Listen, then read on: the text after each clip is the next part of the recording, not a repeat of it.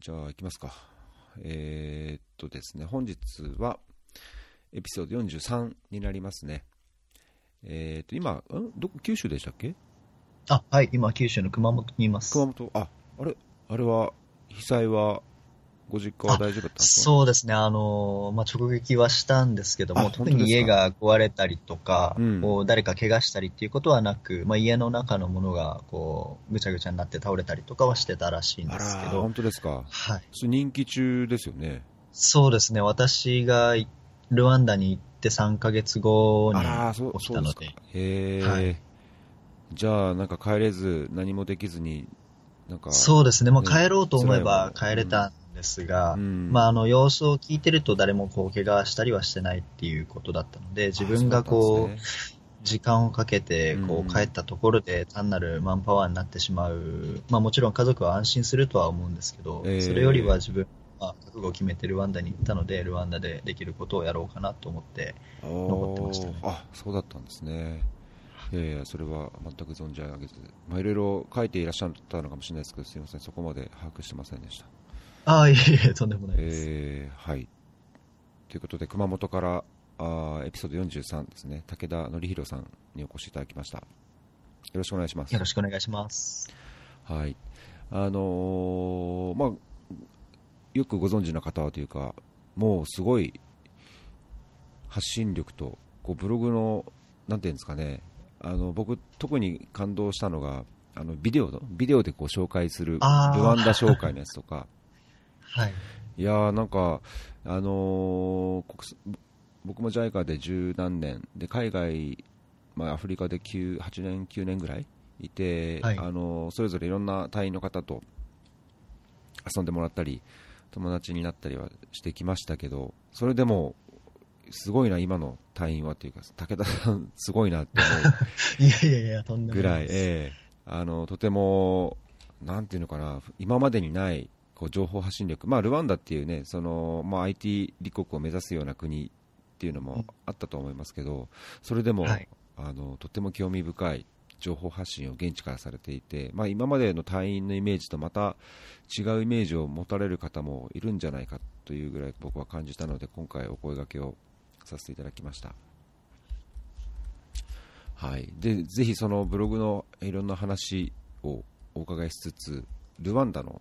ご経験をお伺いしたいんですけども、その最初にですね、あの自己紹介も兼ねて、えーとまあ、どういうようなきっかけで、どういうような理由で、思いで、えー協力隊に募集してあのルワンダに行くようになったのかっていうのを、あのご紹介いただきたいんですけども。あ、はい。わかりました。えー皆様、はじめまして、武田則弘と申します。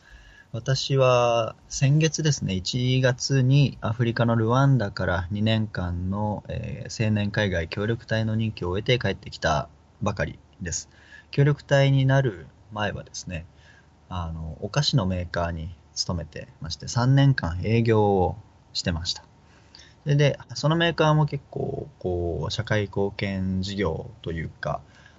うんまあ、アフリカの子どもたちを支援するような取り組みをやっていたので、それにすごく惹かれて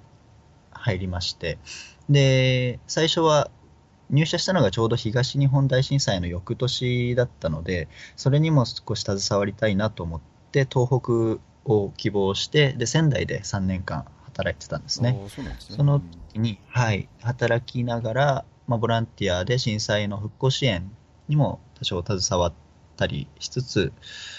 で、まあ、一番のこう協力隊のきっかけになったのが、自分で企画したお菓子の家教室っていうのだったんですけども、その会社はもともとそのビスケットとかチョコレートとかを使って、あのヘンゼルとグレーテルに出てくるようなお菓子の家を作って、まあ、子供たちと遊ぼうっていう企画があったんですね。それをこう被災地の子どもたちと一緒にやりたいなと思ったんですが、当時まだあの今でもなのかな、放射線の影響で子どもが外で遊ぶ時間がちょっと限られてしまったりとか、あと精神的にこう塞ぎ込んでしまうっていう子どもたちもいるっていう話を聞いてたので、そこでこう自分の会社のものを使って何か喜んでもらえることはないかなと考えて、お菓子の家教室をやったんですね。で、実際やってみたら、まあもちろん、あの割と好評で喜んでもらえたんですが、中には、こう、もう帰りたいって言って泣泣きそうになっちゃう子とかもいたりして、えー、喜んでもらえると思ってやったのになっていう思いがすごくあって、そこで、こう、支援とか誰かのために、こう、仕事をするっていうのは役に立つだろうっていう、こう、憶測とか推測みたいなものでやってしまうのはあんまり良くないし、下手したら、こう、ありがた迷惑みたいになっちゃうんだなっていうのをすごくこう、実感して、で、それまで社会貢献事業部、その会社の中で、えっ、と、CSR とかにも関わりたいなと思ってたんですけど、仮にこのまま希望の部署に行けたとしても、すごくこう薄っぺらい取り組みしかできなくなっちゃうんじゃないかなっていうのを思ったので、そこで、こう社会貢献とは何かとかっていうのをこう手触り感を持って、えー実感したいと思ったので、社会問題がこうたくさんあり、なおかつ地域の方々と一緒に問題解決に当たれるっていうところで青年海外協力隊っていう制度はすごくいいなと思ったので、まあ、会社を辞めて協力隊に参加したっていう流れですね。なるほど。あれですか、もう受けてる時に、退職されたんですか、もうき大体受け受かりそうっていう時にもう退職したんですか？えーっとですね、上司にすどうしてもこう、外せない、えーっと、商談というかプレゼンがあった、仕事があった時に、ギリギリでこう面接、協力隊の面接が被ってしまってたんですね。まあ、うん、日にちはずれてたんですが、あの、どうしても東京に行ってこう面接を受けなければいけないので、その大事なプレゼンの直前に一日休まなきゃいけないという時があって、これは上司にはもう正直に言わないと、あの、言い訳が立たないなと思ったので、あの、まあ、二次面接の時かな、言ったんですね。そしたら、あの、まあ、そういう話であれば、会社を辞める仮に落ちたとしても、もう辞めるくらいの覚悟でやれと言われたので、あの、面接を受けたのはまだ働いている時だったんですが、まあ、いずれにしてももう、その年で辞めるっていう話で協力隊は受けました。まあ、結果、あの、運よく受かったので、そのままストレートに行けたんですが。現職っていうのはありえない、じゃあ、会社ね？その会社では、えっ、と、制度的にはなかったですね。まあ、あったとしても私は使ってなかったと思いああ、ます。そうなんですね。はい。えー、その隊員の募集をされた時には、もうこのはい職種、まあ、いろんな分野があるじゃないですか、これで行こうっていう、うーなんかも考えっていうのはもともとお持ちだったんですか？そうですね。私はコミュニティ開発、昔で言うと村落、えっ、と、村落開発かな？コミュニティ開発という職種で受けたんですが、それは基本的にこう、専門性があまり必要とされない職種で、私も特にこう、専門というものが今までなかったので、まあ、それしか選択肢がなかったという感じですね。えー、あれですか、行き先はもうそのアフリカをなるべく希望してっていうイメージを持っちそれが全く、あの、ルワンダのルの字も入れてなくて、第3希望まで出せるんですけど、はいはい第1、第2が確か南アフリカで、第3がインドネシアで出してましたね。えー特にあの国は本当にどこでもよくて、途上国に住め住みたいなと思ってただけなので、その仕事の内容で選んでましたね。あーじゃあ、その職種である国で選んだのが南アとインドネシアと、インドネシア。はいうー。ん蓋を開けてみたらルワンダと、まさかのルワンダですね。どこにあるんだろうと思って、まあじゃあ全く知らなかったのでびっくり場所でした探しから始まって、そうですねって感じですねしかもちっちゃいからなかなか見つからないんですけどね、うん地図で見ても。えそのじゃあ最初にルワンダですっていうその連絡が来たときは、はい。どうでした？よあやったっていうか、いこうよし、行くぞみたいなだったのか、ちょっと、ちちょっと待てよみたいな。ね まあでも嬉しかったですね。やっぱり決まったっていうことで、本当にどこでもよかったので、しかもこう新しいものが好きというか、全く未知の経験ができるっていうことで、もうほとんど聞いたこともないような国っていうのですごくワクワクした記憶はありますね。えー、あれですか、もうその頃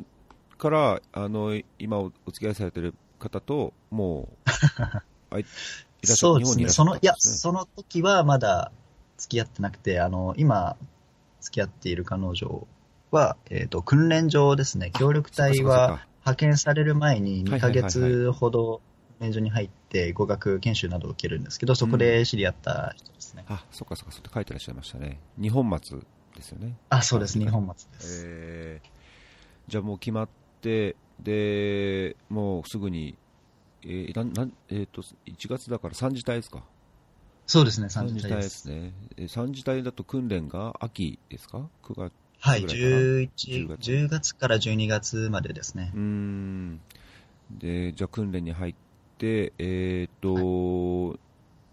大体日本松ってアフアフリカ？中東アフリカぐらいが多いんでしたっけ？アフリ英語圏の人。えーと、まあ、そうですね、英語と、まあ、基本的に語学で分かれてるんですが、まあ、アフリカとアジアも割といまあす。そうなんですね。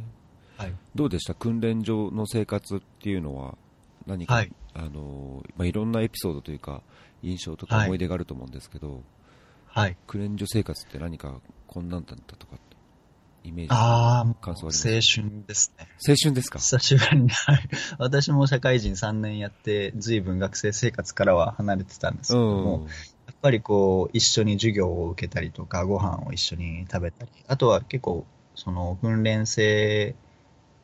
同士でこう自主的にあの文化祭をやったりとか、体育祭みたいなものをやったりするので、本当にこう、まあ、訓練自体はすごく厳しくて、毎朝6時ぐらいかな、起きて、ランニングとラジオ体操をやって、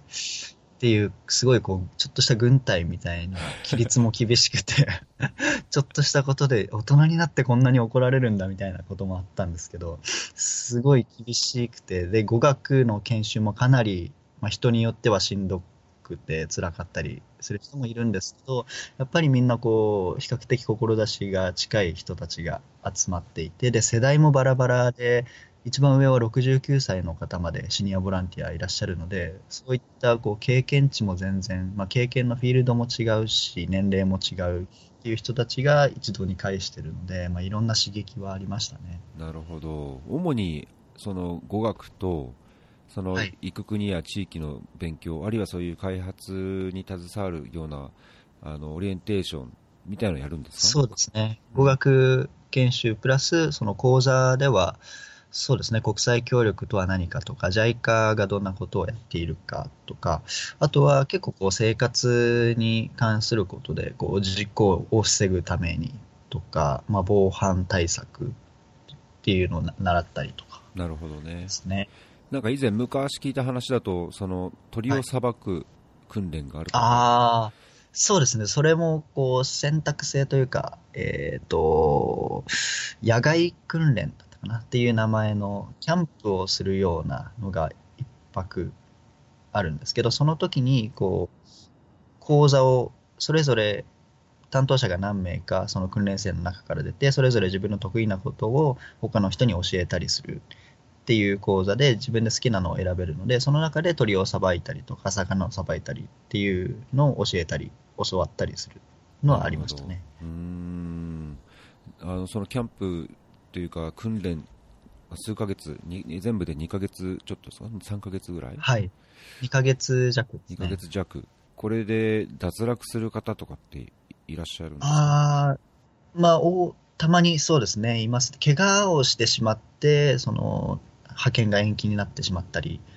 することもありますし、稀にその、素行不良といいますか、そのルールが守れなくて、あの、ダメだって言われたり、あとはその JICA と考え方がそれ合わなくて、ちょっとややめるっていう人もいますし、あとは語学レベルが不足して、あの、私は見たことはないんですけど、そのダメになりそうだったっていうケースもありましたね。結果、勉強頑張っていけたんですけど。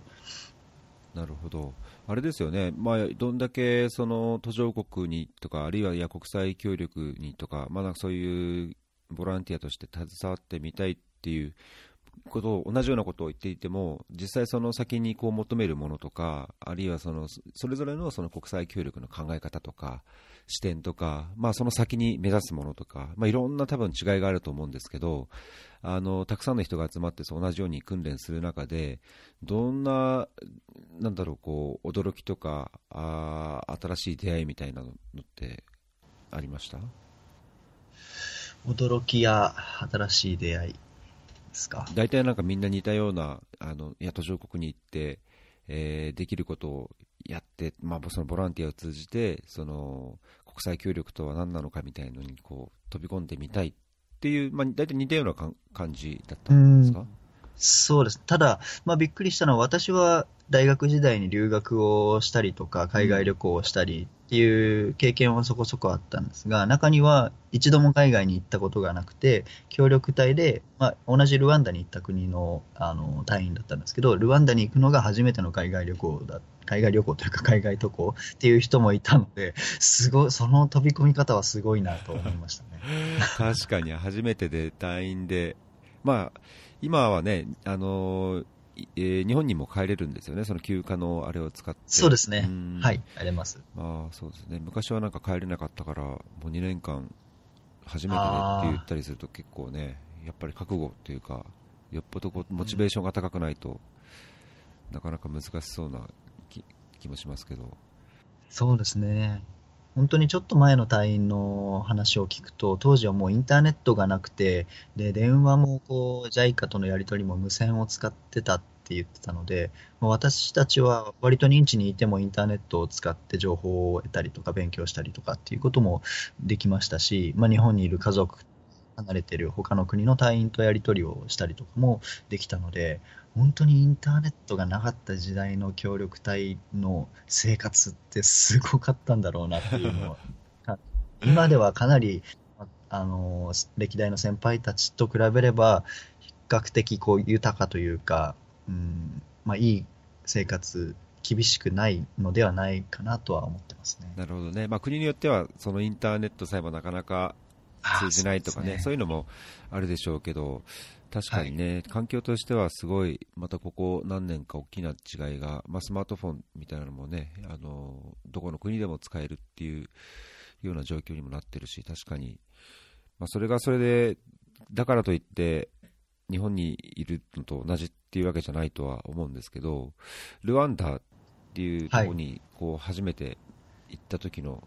印象とか、はい、まあ、初めてのアフリカだったんですか？旅行でもアフリカって言ってました？アフリカは初めてでしたね。アフリカ初めてだったんですね。はい。どうですか？なんか最初の時の印象、もだいぶ今は忘れてることもあるのかもしれませんけど、はい、どんなような印象でした？第一印象はとにかく人が優しくて、あと、アフリカの人ってイメージ的にはすごいこう、陽気でこう、Hey, what's up? みたいな、すごいノリノリな感じの人が多いかなと思ってたんですけど、ルワンダ人はシャイですね、すごく。えイルドですね。もう日本人と結構似てるってよく言われるんですが、おそうなんです、ね、あんまりこう、ハキハキしてなくて、あの、声もちっちゃくて何言ってるかよくわかんないな人も多いですし、本当に治安も、今、あの、アフリカで治安が一番いいって言われてるので、本当に危ない目にあったことも一切なく、で、人もこう、親切なので、あの、本当にそこはびっくりしましたね。アフリカでこう、ぼったくりとか、そういう被害に遭うから気をつけなさいっていうのはすごくこう前々から言われてたので、私も当初あの外国人価格でこう買わされないようにちゃんと交渉してあの覚えたてのルワンダ語でこう値下げしてくれとかっていうのを頑張ろうと思って市場に行ってで最初値段とかよく分からなかったのできっとこのおばちゃんはぼったくってきてるはずだと思ってすごい値下げ交渉をやってたんですけど、ええ、数週間経ってみてあの全然適正価格だったんだなっていうのを知って。あのおばちゃんに申し訳ないことしたなと思って、このアジア人すげえがめついなって思われたかなと思って、えー、そこはすごく反省しました。えー、ルワンダっていうとだけど、まあ、多分ちょっとそのアフリカをかじったりとかした人でも最初に思うのはその昔の虐殺、土と仏とかっていう話だと思うんですけど、はい、行く前になんかそこら辺をすごい勉強したりとか自分の中でなんかそういう、はい、まあ、過去の歴史について考えるようなとことかっていうのもありました、はい、そうですね、ある程度やっぱり行く前にその歴史的なところは多少把握はしてたんですが、結構この情報ソースによって言ってることが違ったりとか、あと現地に行っても、現地で言っていることが違ったりするので、まあ、未だに何が本当なのかっていうのは自分で、まあ、ある意味決めつけないようにしているというか、これが真実だっていうのは、今となってはもうわからないことが多いので、まあ、極力情報を集めて、その中でこう現地の人に対してこう傷ついたりとか、触れてはいけないところもあると思うので、そこに触れないように注意はしようと思ってるんですが。なるほどね。うん。やっぱりまあそこら辺は今でもそういうちょっとセンシティブなところがあるんですかね。そうですね。まだあの、日本では普通にその普通族とか土族っていう単語は言えますけど、現地に行ったら日常生活でそのワードが出ることはまずないですね。あの我々も気をつけてますし、まあ、ラジオとかでは割と思ったよりは普通にその話をしてるんですけど、実際にリアルの会話では一度も、まあその特別な時を除いて本当にその話をしようってなった時以外はこうポロって口に出したりとかはしないですね。うんなるほど現地に行ってから、あのまあ、協力隊あるあるの話だと思うんですけど、あの自分の業務というかあ、仕事として、活動としてこういうことをやる、でこういうイメージで行ったものの、なんか配属先に行ってみたら、ちょっと状況が違うぞというようなこともよくあるとは聞くんですけども、武田さんの場合は、どのようなことをやるっていう予定で向こうに行って、まあ、その時にこういろんなギャップとか、新しい、まあ、良さも悪さもあったと思うんですけど、何かこう活動する上での最初の入り口と、どういうような変遷で活動、どんな活動をされていらっしゃったかっていうのもお聞きしたいんですけど。あはい、そうですね、まあ、ギャップはすごくありましたね。私のその要請内容というんですけど、はいはい、協力隊でもやられていることがあの、高橋さんのご専門でもあると思うんですが、水と衛生、水や衛生環境の改善で、あの、その内容としては、私もイメージだけで、こう、井戸を修理したりとかするのかなと思って、あの、長靴を買ったりとか、こう、ちゃんと修理できるような、ある程度、こう、装備を揃えていったんですが、私の地域には、そのハンドポンプが一個もなくて、井戸に 全く携わらなかったんですよ。えー、それで、まあ、水も、あの、公共水栓っていう、まあ、近所の人たちが共有してお金を払って使ってる水道、全部水道で賄われていたので、まあ、井戸に関わることはなく、結局それで水はボランティア1人で関わるのは難しいなと思ったので、衛生啓発をメインにしようと思って、まあ、学校に行って衛生啓発活動などに取り組んでましたね。ただ最初は私が初代の隊員だったんですね。協力隊は2代目、3代目って続いていくことが多いんですが、私の地域には日本人が来るのも初めてだったので、まあ、周りの、あ、で、私の配属先がセクターっていう、日本でいう村役場みたいなもので、そこに配属をされてたんですが、そのセクターの職員も JICA が何なのかよく分かっていないし、このアジア人は何をしにここに来たんだっていう、こう全然しかも水と衛生に関わるって言ってるのに全く経験がないじゃないか。こいつは何ができるか。えー、ところがだったので、結局まあ最後までその同僚と一緒に何かをするっていうのはあまりできなかったですね。もちろん、あの、い人で、その事務所に行ったらあったかく迎えてくれて、普通に喋ったりはするんですけど、僕も彼らが何をやっているのか結局よく分からなかったし向こうも僕がやっていることをあまり分かってなかったっていう感じですね。うん。なんかそうなるとあれですね。心が折れるというか、あのー、困るっていうかね活動何すりゃいいのか分からなくなるっていう隊員もよくいるいるとは聞きましたけどそのそんな状況でどういうようにその衛生啓発の方に舵を切ってというか自分の中で整理をしてえー、2年間これをやっていこうとか、あの目標を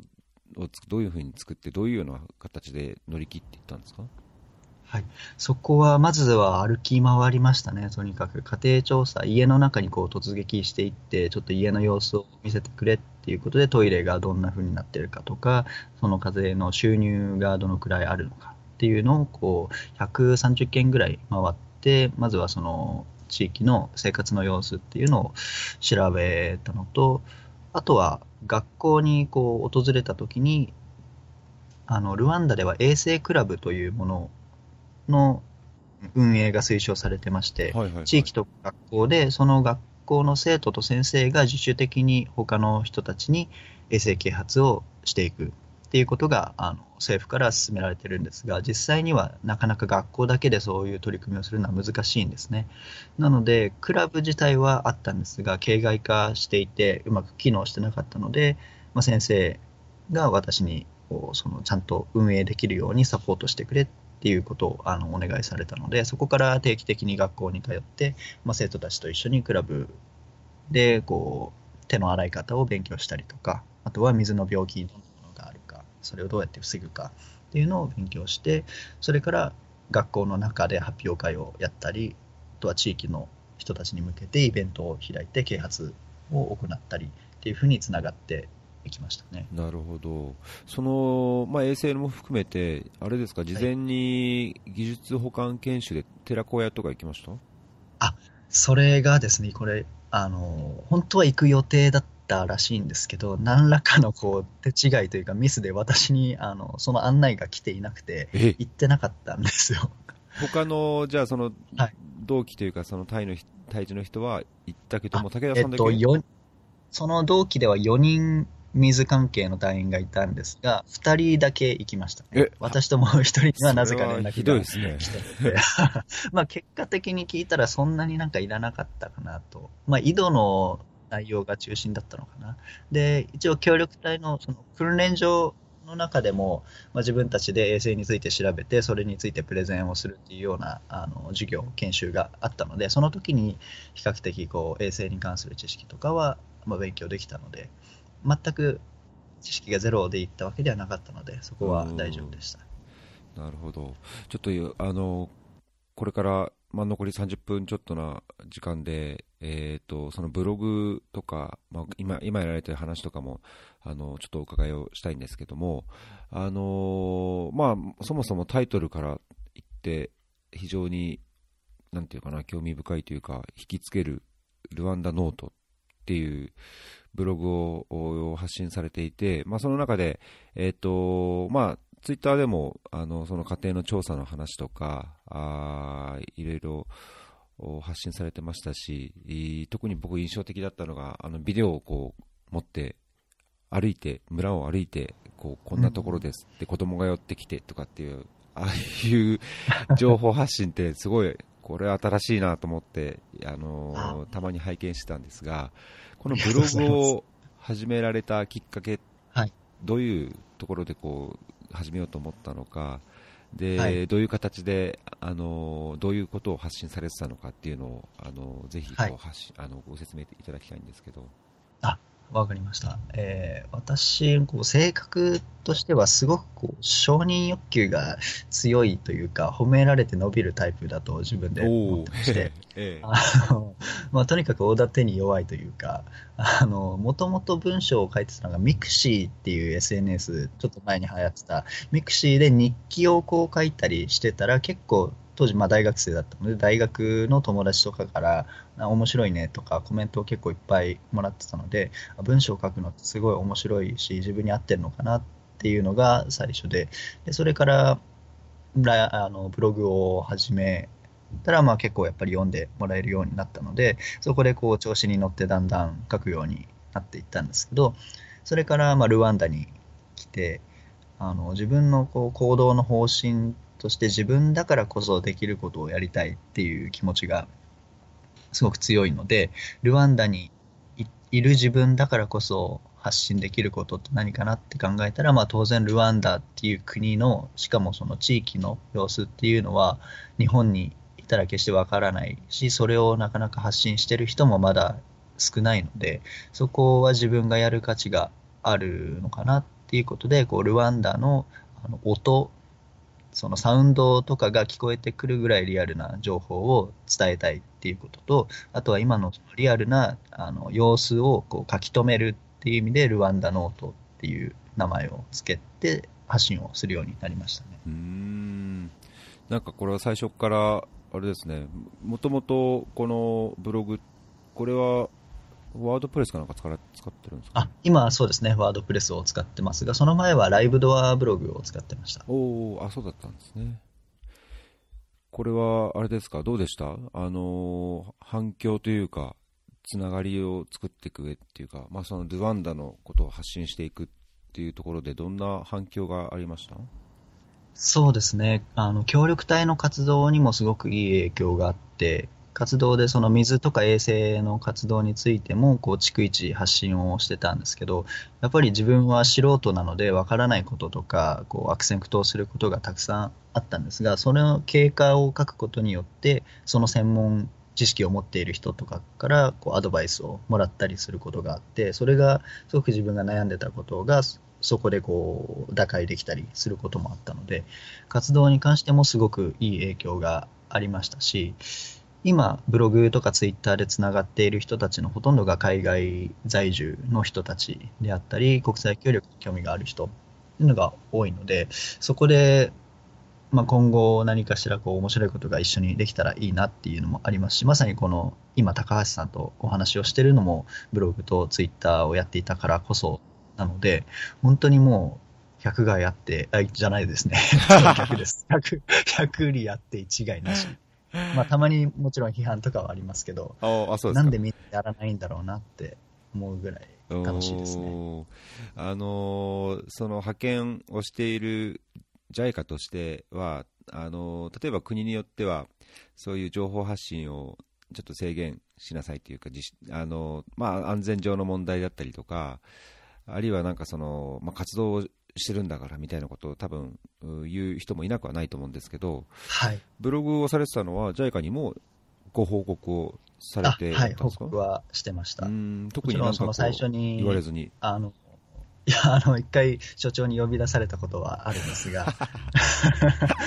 あの、もう一人ルワンダに、あの、根本光という偉大なブロがいるんですも、はい、ピカリンですね、はい、私たち、協力隊の同期でもあって、同じタイミングでルワンダに行って、うん、突然ルワンダで情報発信をしまくる隊員が2人も出てきたので、あのアフリカ海がざわざわしてるんですけど、まあ、協力隊とか JICA もびっくりしたとは思うんですけど、それで、まあ、序盤は結構こうクレームのようなものが、私たちに直接来ればいいんですけど、JICA に、を通して、オタクの隊員が、うん、まあ、例えばですけど、こんなにブログを書きまくってて、ちゃんと活動してるのかとか、あとはこう、読んだ本を紹介したりとかするので、リンクを貼っているだけなんですけど、あの、アフィリエイトでお金を得てるんじゃないかっていう、まあ、あの、誤解を与えてしまったりすることがあって、協力隊は利益を得てはいけないというルールがあるので、我々はその、任期中はブログでお金を得ることはやってなかったんですけども、それで、こう、誤解されてしまって、それがこうクレームとして JICA に伝わって、で、一回こう、ルワンダの事務所の所長とお話をして、で、ただその怒られるとかではなく、本当にこう、同じ、まあ、立場としてお互いに今後どうやっていくのが一番いいかなっていう話し合いの場を設けていただいて、そ、ね。まあ、そこで、特に事務所としてもブログをやめろとかいうつもりはないし、その内容にも口出しはしないっていうことを言っていただいたので、まあ、そこでこう、ね、こういうところに気をつけましょうっていうのを話し合って、でそれからはあのブログにもちゃんとあのこれでお金を得ていませんとかそういうポリシー的なものを明記したので、それからはあまり来なくなりましたね、そういった、まあ、ありがたいお言葉は。いや そんなありがたいお言葉を、かつ間接的にくださる方がいらっしゃるんですね。それもちょっと驚きでしたけど。へまあだけどね、おっしゃる通り、これを見て、あの書かれてることを見て、これ、けしからんって思うことはちょっと僕にはわからないところだと思うんですけど、あのー、仮に、まあ、例えば JICA っていう立場、僕 JICA じゃないのであれあれですけど、僕も一契約で JICA と関わってるだけなので、JICA を代弁するようなことできませんけど、それでも、こう、ルワンダについて、あるいは隊員について、いろいろこんな、なんていうのかな、すごい情報発信してる、ある意味こう広報してるっていうのは、はいまあ、関係者にとってもすごいプラスだと思うんですけどね。そうですね、まあ、JICA の方々も基本的には推奨というかブログで、ブログに限らず、まあ、ちゃんと SNS とかの使い方に気をつけてもらえれば、どんどん発信をしてほしいっていうスタンスの方が多いはずなので、でね、まあ、全体としてもそういうスタンスであるはずなので、そこは、まあ、発信するメリットはやはりありますよね。なるほどね。いや今回、あのーこのエピソードを配信する際に、いろいろその関係するリンクとかを、あのー貼り付けて、えーで、このブログも、おそこに、と、リンクを貼って、まあ、これからさらに多くの方に見ていただけるきっかけにもなればとは思ってるんですけども、あのーこの最近、えー、とルワンダ2年間の活動をまとめましたっていうところが非常にその始まった時からあー充実期から転換期になって迷い期に入ってっていうところ。これはすごい、あのー本当隊員の活動報告書のような、あのーご自身のこういろんな考えがあと活動の成果とかもまとまってるなと思うんですけども、こあの今まで書いたその記事の中で、いや、ルワンダについてはこれ、自分のそのお活動についてはこれみたいな、なんかリンクがあれば、ぜひ、後ほどはい。個別に教えてください。そうですね。れはい。全部貼って、こう、話だけでは多分通じなかったというか、言えなかったことを、ここを通じてまたさらに追体験できると思うので、ぜひ、まあ僕も、あの正直全部を多分見てないと思うので、あのまあそうですね。ええこれはっていうのがあったらぜひお相当大変なので、はい、ぜひ読んでいただきたいものをピックアップしたいと思います。願いします。で、パッと見て今、あの最近の中で目についたのが、この石鹸プロジェクト、ああ、はい。石鹸ですね。これはどんなようなものだったんですか？これはですね、あの、パスカルさんというおじさんがまあ主人公になる話なんですけども、もう本当に帰国する直前1週間くらい前かな、突然家に行ったら、あの、警備員がうち雇ってるんですけど、その警備員が、あの、なんかおじさんが来たよって言って呼べたんですね。誰、おじさんって誰だろうなと思って出てみたら、本当に知らないおじさんが来てて、で、それがそのパスカルさんで、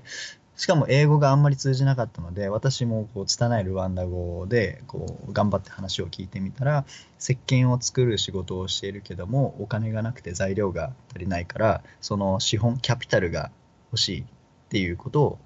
言ってたんですね。それで、基本的に私はルワンダの人にお金を貸したりあげたりっていうのはしないようにしてたんですね。一人に与えてしまうといろんな人からこうくれとか不公平だっていう話が出てしまう恐れがあるのでやってませんでしたし結構普通にみんな金くれギブミマネーって言ってくるんですね。さも当たり前かのように。それがもう本当にムカつくというかもうなんかひどいなって思ってたんですけどそのパスカルさんは本当に自分がなぜお金が必要なのかっていうのをすごくこう丁寧に説明をしてくれてで話をしたりしてると家族のこととかあと日本はどんな国なんだっていうのを話したりしてるうちにあこの人はすごく信頼できるなと思ったのでその人にはこう最初に初期費用さえ与えられればあとは自分でこうビジネス、まあ、石鹸を作って売ってお金を得てまたそれで自分で商品を作っていくっていうのができる人だなと思ったのでそこで、え4万円ぐらいですかね材料を買うためのお金を、えお渡ししてで、まあ、最終的には私が帰国する直前だったんですけども、えー石鹸も最初の商品ができて、まあ、自立できるようになったスタートラインに立ったっていう話ですね。えーすごいですね、これもなんかその、まあ、そういう出会いがあるっていうところがすごいですけども、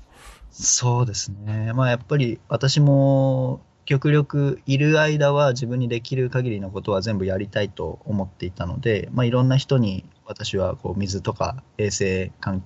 係の仕事をやってると、まあ半分嘘なんですけどね、水のことなんか 全然できることないんですけど、とりあえず自分はこれこれをやってるっていうことを言わないと誰にも理解してもらえないし、仕事も、えー舞い込んでくることはないので、ずっと言ってたので、まあ、それを誰かから聞いたんでしょうね。その石鹸について困ってるんだったら、ノリ、私のノリって呼ばれてたんですけど、ノリに話をしてみたらっていうのを誰かから聞いたみたいで、家までわざわざ、かなり歩いて1時間くらいかかるところにお住まいだったんですけど、わざわざ家まで訪ねてきてくれたので、すごく、まあ、いい出会いがあったなと思ってますね。またルワンダに戻るつもりなので、戻ったら会いに行って、その石鹸の販売とか、今後もサポートしていきたいなと思ってます。うーんあもう今、せっかくその帰る考えもあるということをおっしゃっていただいたので、その、どういうような計画で、なぜルワンダに戻るつもりなんですか？はい。えっ、と、戻るのは今年の夏頃に戻れればいいなと思ってるんですが、やろうとしてるのはスタディーツアーですね。主にまあ学生、大学生とか日本人の若者たちをルワンダに連れて行って、そこでちょっとしたボランティア体験、学校に行って国際交流をしたりとか、あとは現地の人の家にホームステイをして文化を学んだりとか、あとは現地の、え会社とか団体とかを見ることによって、現地の国際協力とか、えビジネスとかを学べるような、こういう歴史と文化とビジネスを学べる、えープログラムっていうのを考えてますね。うーん、主にターゲットとしては学生そうですね、大学生がメインに考えてますね。もちろん年齢制限とかないので、もう若い人も、あの、シニアの方も来ていただければ嬉しいんですが、なるほど。じゃあ、それに引率するっていうような形で、夏にはい行か。れる予定ですか、そうですね、まあ、コーディネーターとして、まあ、現地に、基本的には現地に住んで、そこで受け入れるっていう感じですね。おお。じゃあ、それをもう事業化するっていう感じですか？はい。そうですね、まあ、協力隊の任期の間にももともとそれに近いことはやってまして、ブログでホームステイの受け入れですね、現地の人を紹介して、まあ、泊まりに行きたい人がいたら紹介しますっていうことをブログで書いてたので、まあ、1年半、2年間のうち1年半くらいで、えー、と泊まりに来たのが20名くらいですかね、日本から来ていただいて、もちろん協力隊の間だったので、お金は私はいただけなかったんですけども、それを今後はちゃんとした事業として、もっとこうボランティア体験とか、プログラムを組むことによって、よりクオリティの高い経験をしてもらえればなと思ってます。なるほど。それはどれぐらいの期間、でこう、どういうような形で、おあれですか、その希望に応じて、こう活動の内容とか、現地でのその行く先とかっていうのを、こう、テーラーメイドしていくような感じなんですか？そうですね、基本的にはあの長期休暇、夏休みとか、あと春休み、大学生が基本的に時間があるときは、ある程度の人数をまとめて、こう一緒にこうプログラム、ツアーとして回りたいなとは考えてるんですが、まあ、それ以外のあのまとまった人数が集まらないときでも、個人個人こう受け入れて、ボランティアをコーディネートしたりとか、ホームステイをしてもらったりとかっていうのは考えてますね。おー、それは面白いですね。ルワンダってちなみに、ドバイ経由とかで行くんですか、あ、そうですね。カタール航空だったらあえっ、と、うんドーハ、ドーハ経由ですね。うーん。でも結構長いですよね、時間。そうですね。日本、まあ、丸一日かかりますね、移動では。うーんじゃあ、初めてのアフリカのそういう体験をこう提供するっていう意味で、今までその20名ぐらいの方が来られたっていうことですけども、どんなような反応とか、どんなようなあのフィードバックがありました？はい。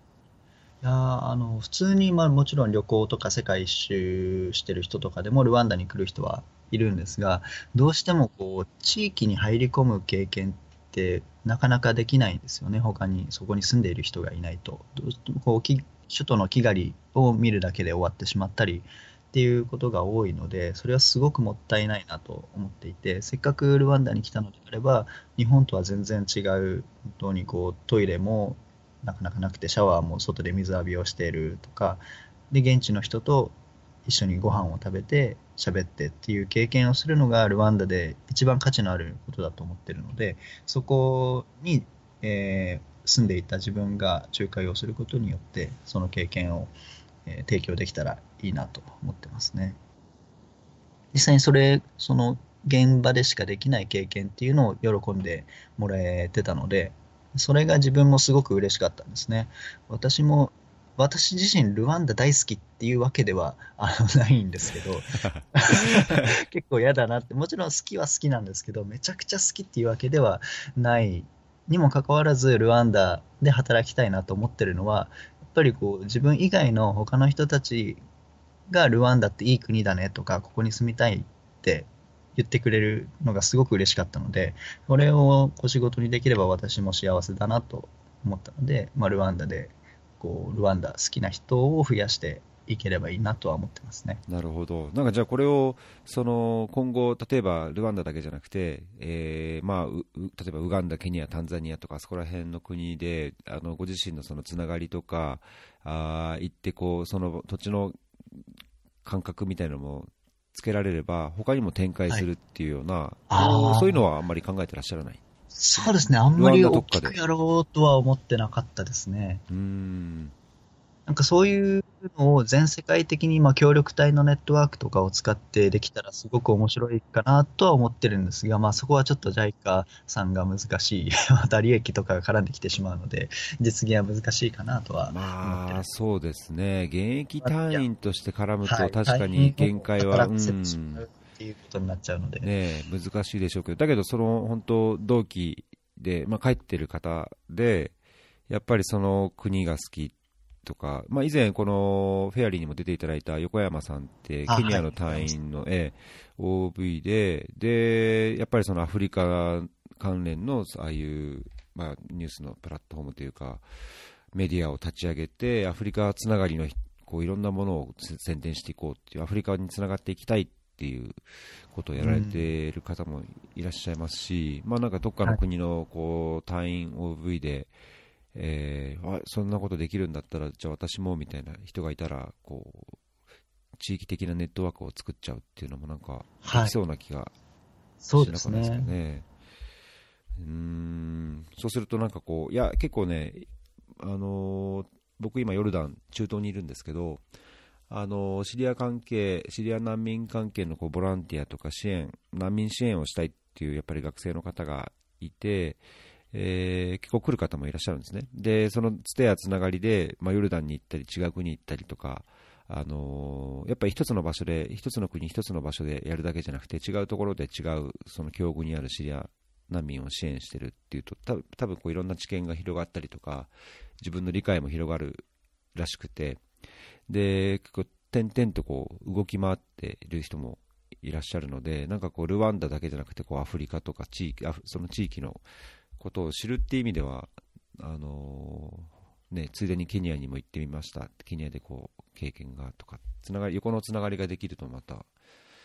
なんか僕自身は行ってみたいなっていう気がしちゃいますそうですね。私もそのルワンダだけにとどまらず、まあ、目的としてはきっかけを与えたいっていうのが一番なので、まあ、ルワンダに限らず新たな世界を知って海外のことにもっと目を向けてもらえたりとか今後国内で活動するにしてもそういう社会貢献とかソーシャル的な取り組みに興味を持ってもらうっていうもう何かしらのきっかけにつながればいいと思ってますし入り口になるのがたまたまルワンダであればいいなと思ってるので、そういうこう横のつながりとか展開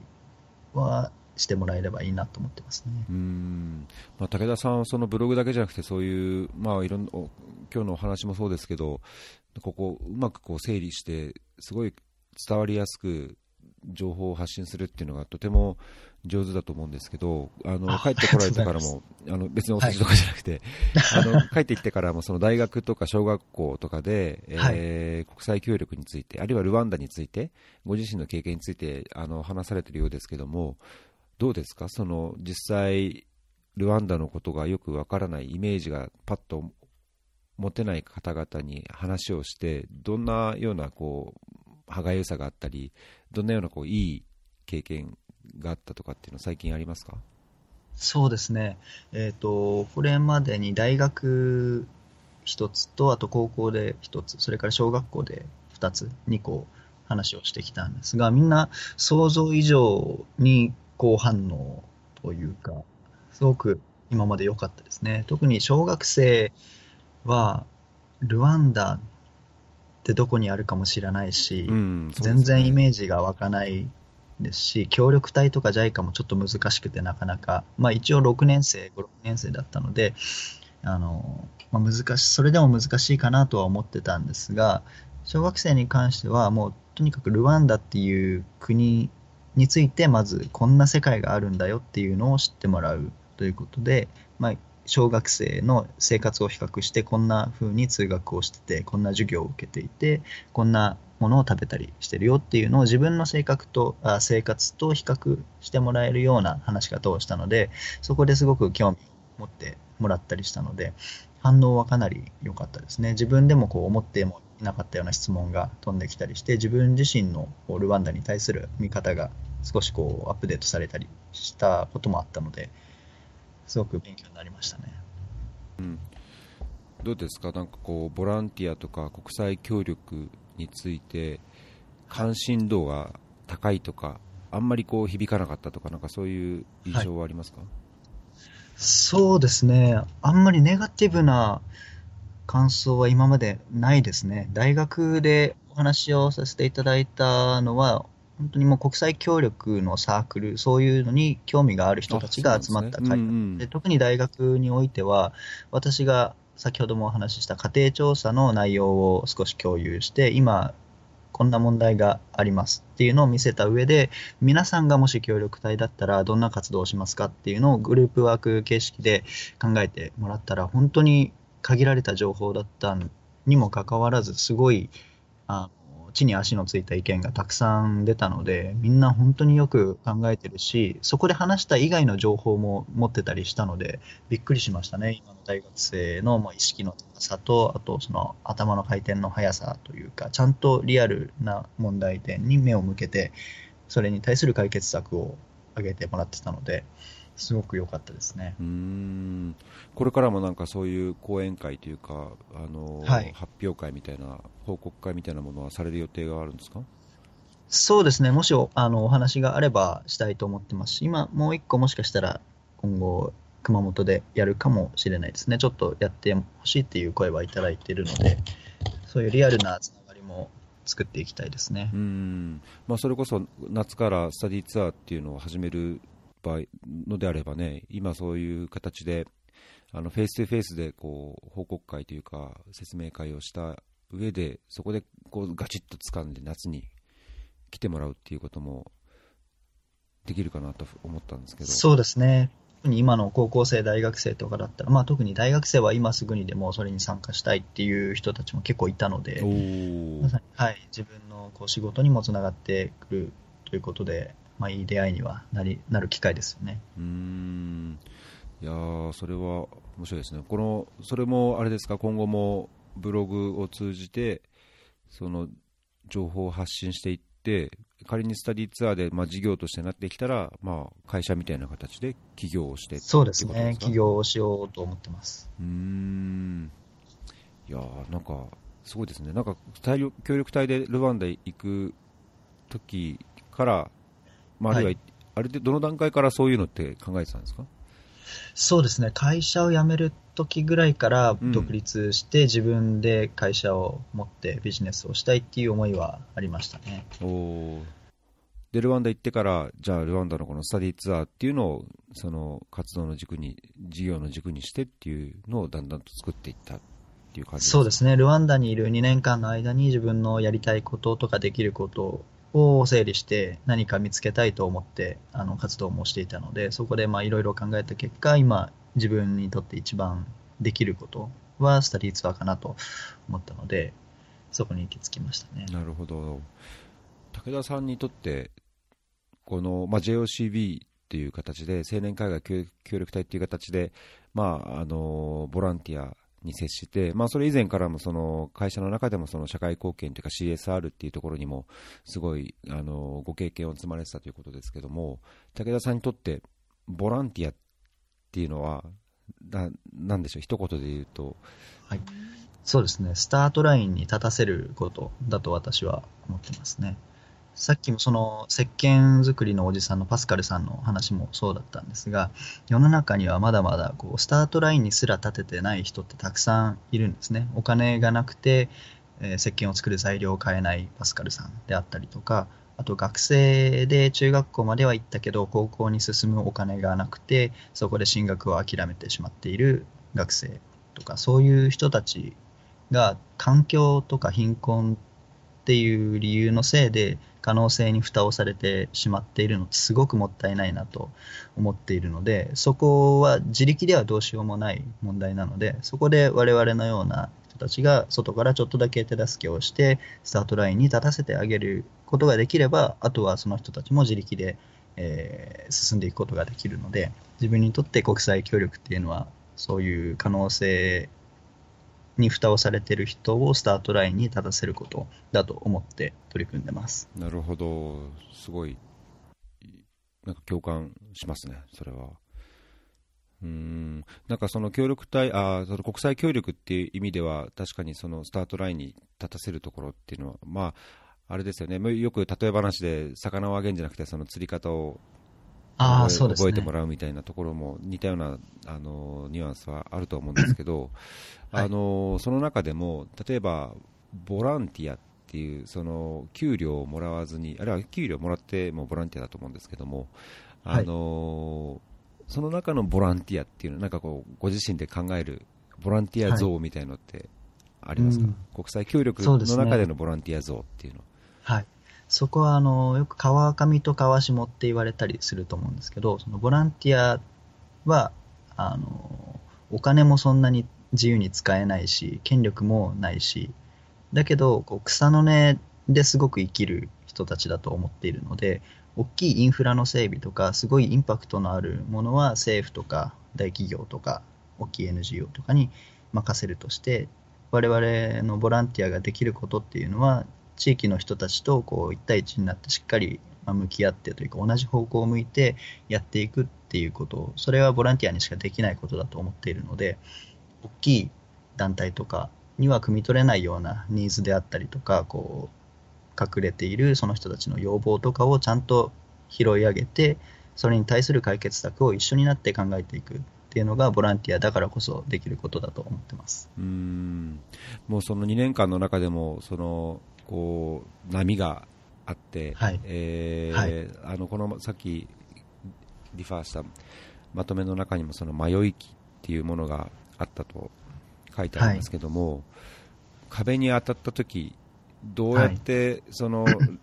乗り越えてというか自分の中で整理をされてきました？どんな壁がありました？そのボランティア活動っていう中で、はい。壁はもうとにかく無力感ですね。うん私は何をしに来たんだろうとか、私にできることって本当にあるのかなっていうのは、まあ、毎日のように感じてたんですけど、そこを乗り越えるのはもうひたすら考えて、考えたことを行動に移してまた検証するっていうことの繰り返しですね。この協力隊は国際協力じゃなくて国際交流だって言われることもよくはいあるんですが、うん。それがまあ協力隊はあまり制度としてちゃんとこうモニタリングをして結果を出すことまで求められていない。国際協力であればちゃんとこう決まった期限までにこれだけの成果を出すっていうのが国際協力だけども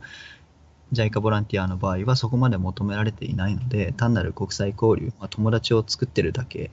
っていうふうに言われたりもするのでそこで自分も本当にこれでいいのかなって特に私がやっていた衛生啓発活動っていうのはなかなか目に見えないものなので村の人たちは水道を作ってくれとかお金をくれっていう分かりやすい支援を求めてるんですけど私ができるのは手を洗って病気を防ぎましょうっていうこうふわっとしたことだったのでそこで村の人たちにも自分の役割とかを分かってもらえてるのかなとか自分自身この活動本当に意味があるのかなってすごく悩んじゃったこともあったんですけどもそれはやっぱりこうやっていくうちに、うん、解決をしていたというか、まあ、悩むこともありましたが行動していくうちにこれで良かったのかなっていうふうに思えるようにはなりましたね。なるほど僕は、まあ、まあ僕も十何年この業界でいて、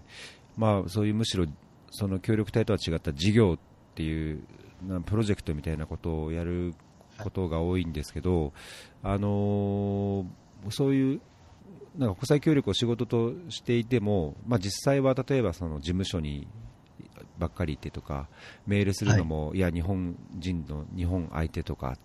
なんかどこを見て何をどんな誰のために仕事をしてるのかだろうっていう分からなくなる時って結構あるんですね。はい。で、はい。本当に仮にそれがいや1億円、2億円の事業であっても仮にそれがいあの何百個のハンドポンプを作るようなことであっても、まあ、か必ずしもその自分が汗をかいてというか現場に行ってややってるかっていうとそうでないことも結構多いのがやっぱり仕事のところもあるのでそういう時にいつも現地で僕としてなんかすごい勇気というか力とというか励みになるのは結構協力隊の方の話であのまあ、なんか歓送迎会だったりとか、まあ、縁があってこう仲良くなった方の話、現地での話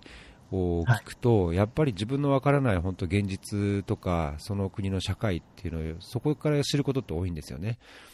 なので、その今、武田さんがおっしゃったようなあの、まあ、国際交流だとかっていうような人がいるっていうことですけども、まあ、それは決してなんだろうな悪くないことというかそうしないとやっぱ分からないこと現地で本当にあの住民レベルでのその生活に入り込んでいく関係を作っていくっていうのはもしかしたらもう今後仕事として国際協力を仕事とした場合に実際できるかというとやっぱ限界があるっていうの常々痛感するのでそのご自身のご経験っていうのは多分あのとってもプラスになるというか、僕としては羨ましいことという,、いうふうにとっても感じるんですよね。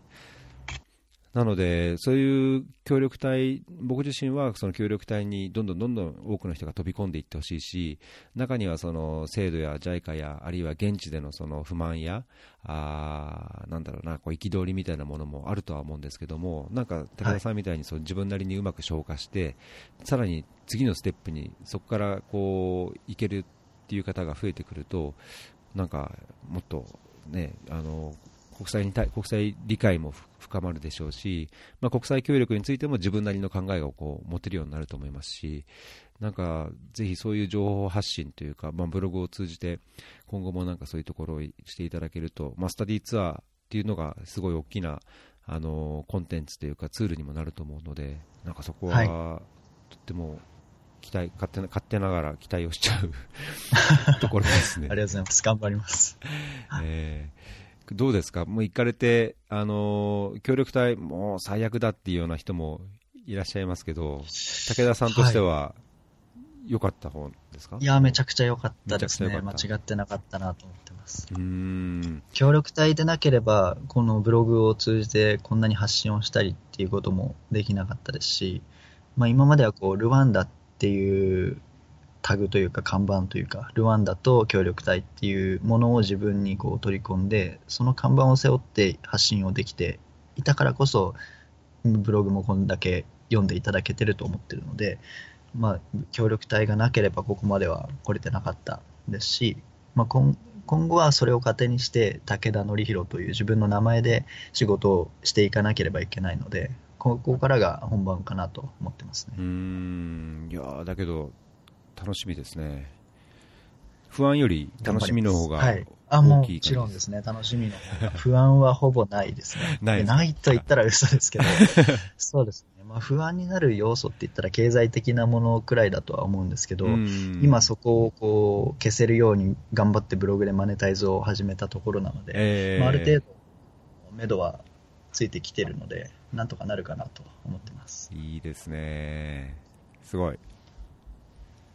ぜひ、なんか、あのー、こういう音声メディアも、多分ご自身で、ご自身ででできますよね。ポッドキャストやろうかなと思ったんですけど、うん、ちょっとなんか大変そうだなと思って、今、 Voicy ってご存知ですか？ああ、 Voicy、だいぶ今、ずいぶんね、はい、波に乗って、インフルエンサーっぽい人がいっぱいやってますけど。そうですね。あの、あれのパーソナリティに応募してみたんですけどね、受かればいいなと思ってます、ね、おいや、だけど、うん、自分でやった方がいいですよ。やれば、動画だとなかなか手間もかかったりしますし、めんどくさいので、えー、音声配信って今後すごく伸びてくる分野だと思ってるので、そうですね、これを機会にやっていきたいなと思ってますね。ぜひぜひ、すごい、あのー、面白いコンテンツになると思いますね。もうブログもこれだけなので、もうブログと音声とスタディツアーと、いやいいですよ。僕、聞かせてもらいます、そしたら。お願いします。そしていろいろ教えていただけるとありがたいです。わ、かることがあれば。本当僕も大して IT とか、こう、よくわかんない方なので、あの、そんな僕でもできてるので、多分簡単にできると思います。そうですね。ちょっとトライしてみようと思います。はい。で、えっと、だいぶいい時間になってきてしまったんですけども、あのー、そうですね、ちょっとお伺いしたいなと思ったのは今後、そのスタディツアーを通じて、なんかその国際協力的な事業っていうんですかね、はい、そういうのも何か、あのー、一つの活動としてやられるようなイメージっていうのは持たれてるんですか？あ現時点では特には考えてないんですが、まあ、もちろんやりながらこれはできそうだなとかこういう要望があるっていうのがあったらどんどん展開していきたいなとは思ってるんですが今のところはまずこう自力でちゃんと事業を回せるスタディツアーもそのソーシャル的な部分だけではなくてビジネスとしてもちゃんと利益を出していきたいと思っているのでまずはそこからですねルワンダにずっといるということも考えていないので、ルワンダでまずはこう1、2年自分で、えー、自力で稼げる、自力でこう組織を作って運営するっていう経験を積んだら、その後はまた熊本に戻ってくるかもしれないですし、また他の国しれないので、そこで何かしらでもやっぱり自分としてはソーシャルな取り組みに関わりたいっていう気持ちはすごく強くあるので、うん、それがもしかしたら国際交流、国際協力っていう形になってくるかもしれないですね。なるほど。いやなんかこれからが楽しそうでいいですね。まだふわふわしてますけどね。そうですか。これから、はい、しっかり考えていきたいとそうですね。ぜひ、あの僕もフォローさせていただきます。いろいろこっそり勉強させていただきます。こちらこそです。はい、よろしくお願いします。はい、何かおお互いこうできることがあれば、こちらからもできることがあれば、はい、はい、ぜひこれも機にですね。そうですね。何か一緒にできたらいいですね。はい、ぜひお願いします。ルワンダ、ルワンダ僕実際行ったことないので。あ、そうなんですか。えー、ぜひ、お越しの際は案内させていただきます。そうですね。スタディツアーに モニターとして 参加させていただくことがあるかもしれませんけど、はい。はい。わかりました。はい。何か他に宣伝とか、これはちょっと一言っていうのあります？はい。あ、そうですね。まあ、一言だけというか、そのブログに関してなんですけども、うん、先ほど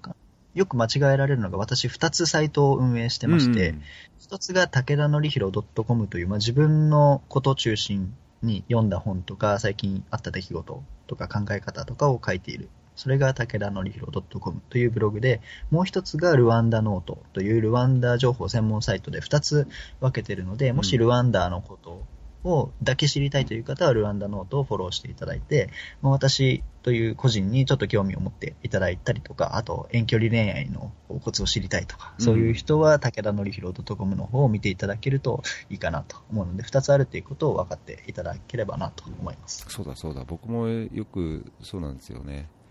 あの武田のりひろ .com の方をよく見てたんですが、確かその使い分けのことを以前書いてましたよね。そうですね。最初はルワンダノートっていうのに全部書いてたんですけども、うん、まあ、ルワンダのこと知りたいのに恋愛のこととか余計な情報入ってくるっていう人もきっといるだろうなと思ったので 分けさせてもらいました。